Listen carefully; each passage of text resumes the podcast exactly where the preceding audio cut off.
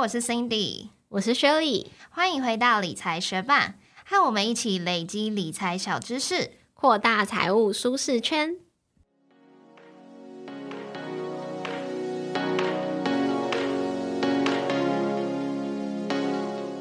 在节目开始之前，我们要来分享一位学伴在 Apple Podcast 的留言，他叫做 Rodick Bao。他说：“感谢理财学伴让我开始学理财，很喜欢两位用浅显易懂的方式介绍理财工具和财经相关知识，尤其是听了《慢慢致富》的介绍，让我立马买回来看。”跟着作者的引导，循序渐进的了解自己的财务问题与理财的方法，让我真的开始认真思考财务自由的定义，并相信自己可以做到。希望两位继续分享好书以及实用的财务知识，加油！谢谢 Rodick，哇哦，这位学伴特地到 Apple Podcast 为我们留下五颗星，很开心看到你这一则评论，而且我觉得很振奋人心诶。其实，在介绍一些书籍的时候，有时候会担心说，诶，这些书籍会不会对长期追踪我们的学伴已经有点过于基础？但是看到你的这一则评论，也会让我们反思说，诶，其实应该还是有蛮多可能新加入我们的学伴会需要这些内容。那如果未来有出版社提供我们这些呃关于理财相关知识的好书的话，我们也会再制作成节目分享给大家喽。那如果大家对于《慢慢致富》这本书的介绍有兴趣的话，那是第四十集的 Podcast，也欢迎你回去听听看。节目准备开始喽。五月缴税季已经过了一大半，不知道学伴完成缴税了吗？看到缴税金额的时候，你是觉得松一口气，还是觉得很心痛呢？你自己嘞？我其实是松一口气派的，那你呢？哦，很好哎，我是一直很心痛派。嗯，那如果是跟我一样缴很少税，或者是甚至可以退税的学伴，今年就一起努力赚更多钱吧。那如果你是要缴一大笔税的学伴，也是恭喜你啦，你一定是去年收获很丰盛哦。那每到了缴税季，大家也会开始关心要怎么去节税嘛。其中一项很多人想要了解，就是捐款捐物资可以节税吗？有没有什么限制呢？如果你也好奇是不是可以达到公益节税一举两得的效果的话，就继续听下去吧。如果有听我们介绍综合所得税攻略的学伴，应该有记得我们在节目最一开始就有跟大家强调，你每年缴纳的税金其实并不是直接拿你过去一整年的所得总额，也就是你各种收入来源的加总。这个所得总额直接去乘上你的报税集聚算出来的金额，因为这个所得总额其实还可以扣掉免税额啊、扣除额、特别扣除额，还有基本生活费差额。那扣除完之后算出来的这个综合所得净额，才会去决定你的报税集聚是在五趴啊、十二趴还是二十趴。那决定好了报税集聚之后，拿综合所得净额乘上报税集聚，最后。算出来的才会是你需要缴纳的税额。那大家有听到一个重点吗？刚刚里面的各项可以扣除的项目，其中有一个扣除额。那这个扣除额其实就有一个节税的小配包，就是你可以从标准扣除额或者是列举扣除额选一个来去扣除。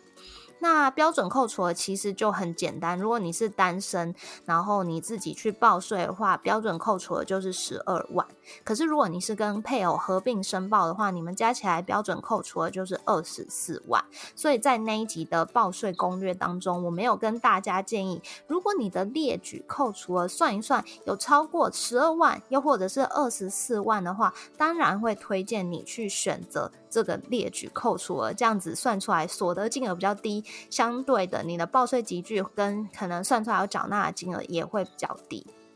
那我们今天这集节目要介绍的捐款金额啊，还有捐物价值，就是属于列举扣除的项目之一哦。那除了捐赠以外，也有。可以扣除人身保险，还有医药及生育费、灾害损失，还有房屋借款利息，以及房屋租金支出、政治现金、竞选经费，还有财团法人私立学校的捐赠。所以，如果有学办是有进行捐款跟捐赠物资的话，你或许就可以算一算，选择列举扣除额有没有办法降低你的所得金额，来达到节税效果。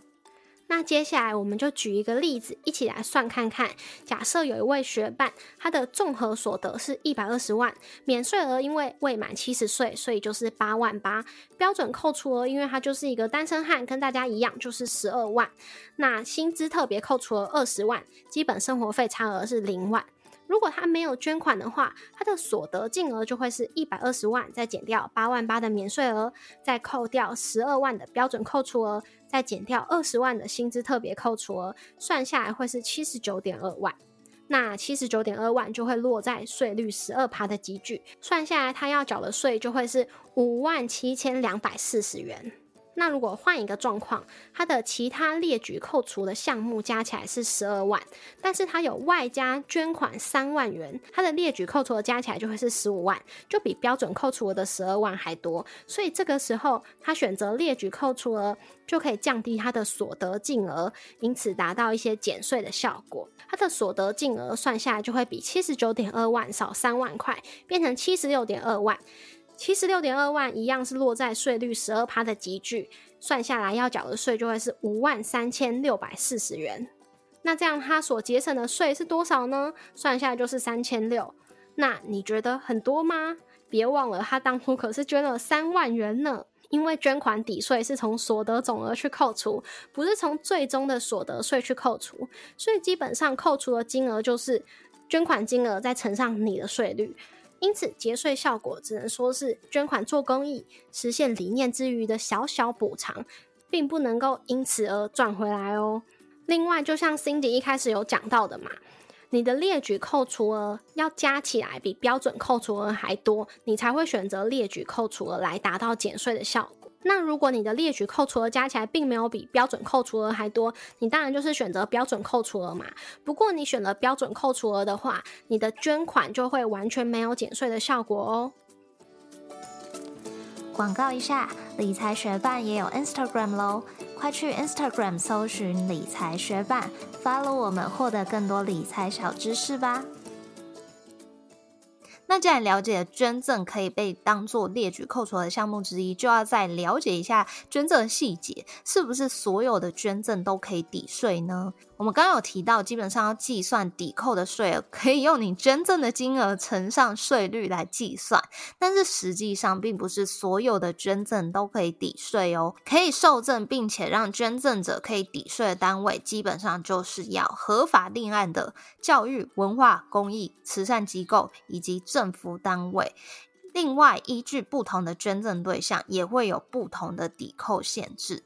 那先来分享哪一些是扣除上限为所得总额二十趴的捐赠。如果你是对于教育、文化、公益、慈善机构或团体的捐赠，又或者是透过中央主管机关设置的专户对指定运动员的捐赠，要不然就是针对公益信托的捐赠的话，都会有所得总额二十趴的限制作为上限哦。那如果是政治现金，你对于政党啊、政治团体或是你参选人的捐赠，除了这个所得总额二十趴的上限之外，还会有一个最高金额二十万的限制，而且对同一个你参选人，最高上限是十万元哦。那有哪些捐赠是可以全额抵扣、没有上限的呢？首先就是对于国防、老军还有政府的捐赠。那另外就是依据文化资产保存法办理一些古迹啊、建筑物的捐赠，或者是对于古迹、建筑物相关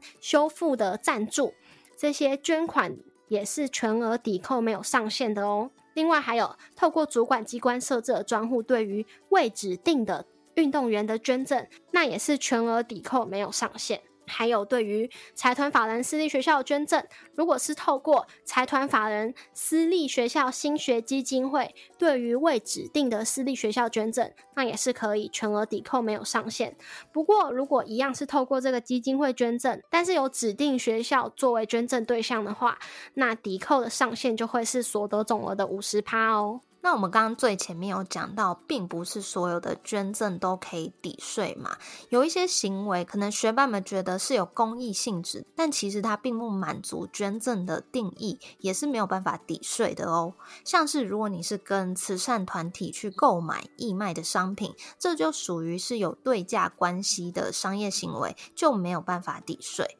另外，可能有些学伴有固定安太岁啊、点光明灯，虽然这些寺庙可能是是非盈利的财团法人，但是这一样有一点隐含，你可以希望换得平安的这个对价关系，也就没有办法抵税了。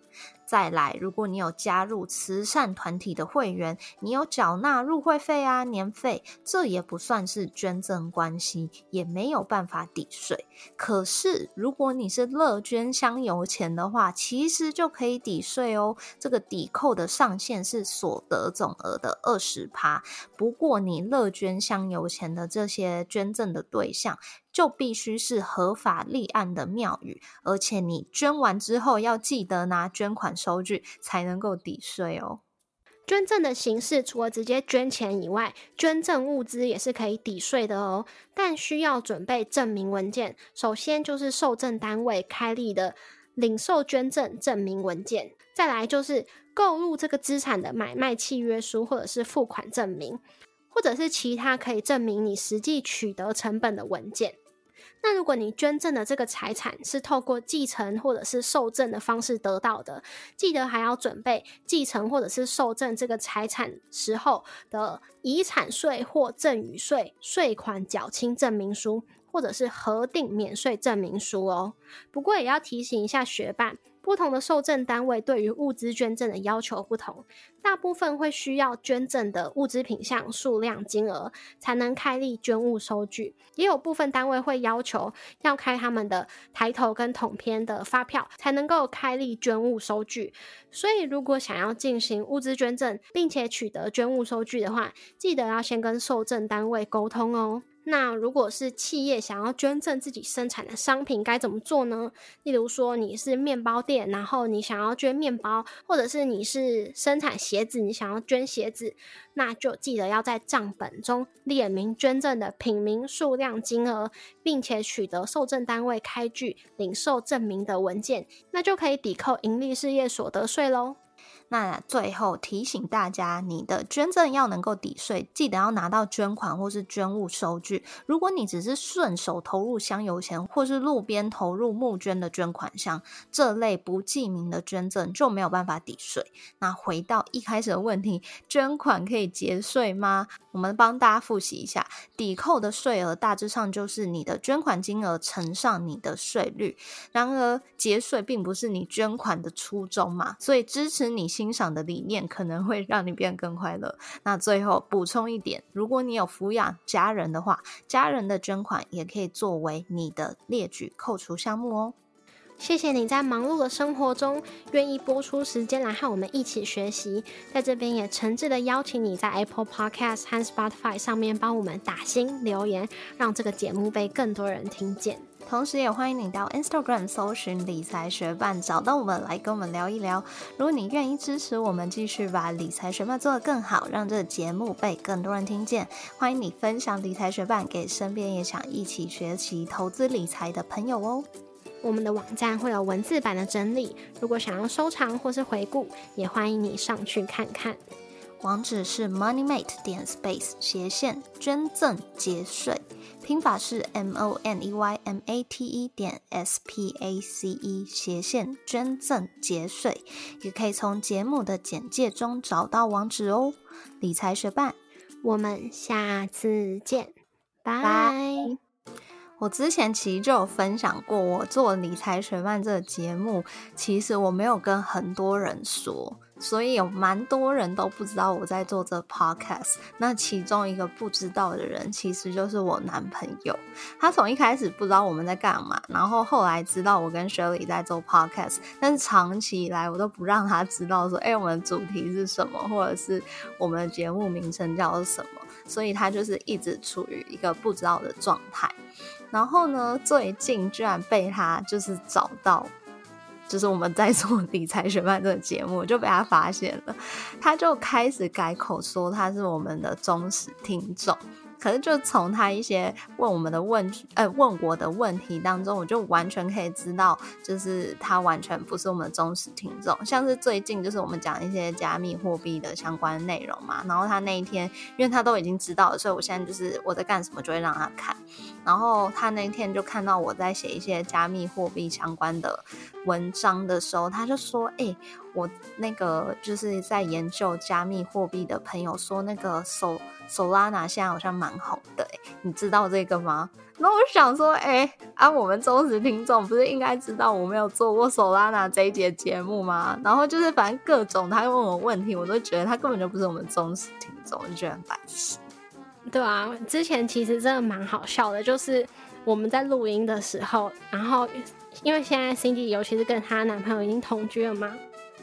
所以有的时候在录音，她都会一定要把这个空间切开，就是她如果在房间的话，就不准她男朋友进来；或者是她在客厅的话，男朋友就不准出房间。然后她之前有时候还会说：“我真的很没人权呢。”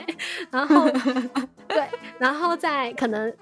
就是很多画面，他来的时候就不给他看。那之前有一次，因为我们想要帮，就我们那时候可能也有一个合作什么的，然后我想要分享我们理财学办的 IG Instagram 贴文到我自己个人的 Instagram 上面。但是因为我跟 Cindy 的男，跟 Cindy 的男友也是 Instagram 上面的好友，所以我就问 Cindy 说：“哎，我这样分享的话，他就会看到哎。”然后他就说：“要不然你 unfollow 他。”哎，他就说叫 我让他男友 unfollow 我，对，所以我叫你 block 他，就是封锁他。哦，对啊，你就叫我封锁他，然后所以我就把他从我的那个追踪者名单中移除了。他可能没发现这件事，他不会发现的啊。对啊，但是现在他已经知道了，所以我就可以找一个时间再把这个好友关系重新建立起来。对，我会再偷偷拿他的手机帮你按确认，这样他就不知道这段故事。那你就拿他的手机，到时候来发了我，我按确认就好。可以，可以。嗯，好，希望他现在有觉得自己没有那么没人权。对啊，可是就是我会这样都是有理由的，因为我就是比较，我觉得我就是比较害羞，然后呢，所以其实还蛮长就会有。时不时就会有一些人，不是跟我太熟的那些人，然后他们就会可能呃来问我的家人，或者是问谁说：“哎，我最近在干嘛？”然后他们甚至会就是在网络上 Google 我，想要知道我在干嘛。就是从小就会有一些这样的族群。我不知道为什么这些人会存在，然后我也发现过一个很奇怪的关键字，就是理财学伴 Cindy，这是一个 Google 关键的搜寻栏，它下面会推荐你搜寻的字，然后我也觉得很奇异，就是到底为什么？你知道我觉得有可能是，就是我们的名字，对啊，然后像我们在 Podcast 上面，我们的那个。名称就是理财学伴 Cindy and Shirley 嘛，那你知道有些人就是不会把字打，对，所以久了就会变成这样的搜寻。但是你刚刚说的就是有人来问啊之类的事情，我就觉得好像不是最尴尬，因为我自己遇到最尴尬就是知道我在做 podcast，他看到我他就要播那给我听，我想说什么意思啊？那真的超尴尬哦！他为什么要播给你听？那我我的家人就这样子啊，就是他可能。可能想跟其他人分享我做，虽然他们也没有恶意，他们就是想分享，可是我自己听起来就很尴尬。哦，就是你在现场的时候，但是他们想要跟，哦，就是你在现场的时候，他们想要跟其他在场的朋友们宣扬。对，哦，了解。对啊，这样我也会觉得超尴尬。有一次是我妈啦，她就是她有一次就在上班。的途中突然就打给我，然后我就想说，哎，我妈就是因为她知道我上下班时间，所以她其实不太会在上班时间打给我，我就觉得哦，可能是重要的事。然后我那时候在忙，可是我就觉得说，哎，这是一个有点特殊时间点的电话，所以我就还是在忙，也给他接起来。然后呢，一接起来，他说，哎，你做那个 podcast 名字叫什么？然后我就想说，我前面在预期一些可能有什么重要的事，结果他是在问我一个这么不重要的事情。然后我就回答他嘛，我就说你在干嘛？你为什么要突然问我这个？他说没有，我现在在跟一个就是年轻人聊天，然后他就说他有在听 podcast，所以我就要跟他讲我女儿正在做 podcast 啊。然后他就在那边我在忙的时候打扰我，问我这个这么不重要的问题，我真的觉得很傻眼。那你有回答他吗？我有回答他，他就他就说：“你现在写下来在 line 上面，好，line 给我，现在哦，马上哦，快点哦。”然后就挂电话了。我就觉得很瞎的一通电话。嗯，我妈不会问我这个问题，因为她真的是我们的超级忠实听众。没错，她是我们头号粉丝。对啊，但是我最近发现，就是可能是因为我们。之前有讲一些就是加密货币的主题，可能对他来说就真的是资讯量太大了，所以他听完他不一定会，他没有 unfollow 我们，他听完他可能就会记得说，哦，我们讲过有一个这个主题，但是内容他都忘了，他就会记得主题跟我们最后的闲聊，然后有的时候他觉得闲聊很好笑，他会来跟我说，哎，你们那个很好笑，哦，真的。对，反正我男朋友知道之后，他就一开始他是用暗示的，他就说一个理财伙伴嘛，然后理财 partner，就是他明明已经知道全名，他还是死不硬，就是不要讲出来，因为我知道我就是蛮害羞，而且就是。不知道，反正我就是很害羞，所以呢，他讲出来的时候，我就一直叫他不要讲，我就一直一直觉得很尴尬。然后呢，后来他终于某一天他就自爆，就是说，哦，就是理财学霸嘛。我想说，好了，他都知道，所以我现在就是都让他看什么